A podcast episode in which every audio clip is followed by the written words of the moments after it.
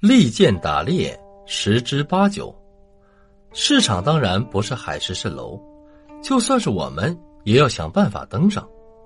打市场这只狐狸的手段，应因时、因事、因人而异。很多时候，必须像西夫勋爵一样，打蛇打三寸，将狡猾的狐狸一剑封喉，而不是绕来绕去。马克思·斯潘塞是家喻户晓的。盈利最丰的英国零售连锁店，其经营方法独特。总经理西夫勋爵的绝招有二：一是管理集中制，现在各大公司都搞分权制，给各分店和经销商以更大自主权，以适应变幻莫测的经营环境。但西夫勋爵始终对各分店实行严格有效的直接控制，不论是商品的种类。规格还是商品的质量、价格都由总部统一规定和安排。对各分店经理考核的指标是销售数量，这样有利于整个公司的形象和整体利益。二是不靠广告宣传，而是尽可能的寻找最优质的商品，统一定价，任由顾客随意挑选，树立良好的品质优良、价格合理的形象。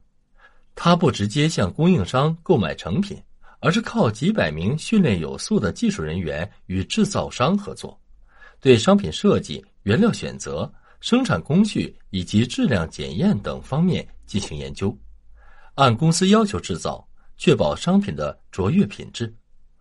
对付狡猾狐狸的最佳方法就是一剑封喉。如何对付狡猾的狐狸？有两种办法：一是他狡猾，我也狡猾。大家比狡猾，因为我比他狡猾，所以他被我降服。第二种办法是任他狡猾，我不狡猾，用最直接有效的手段擒服他。无疑，第一种方法看似聪明，其实只是小聪明，很可能反过来被狐狸戏耍一通，什么也得不到。第二种办法说起来不狡猾，其实是大狡猾，任何狐狸难逃此招。市场无疑是条滑之又滑的大狐狸，而且是成群的狡猾狐狸搅在一起，很容易把人搞得眼花缭乱，以为自己看见了海市蜃楼。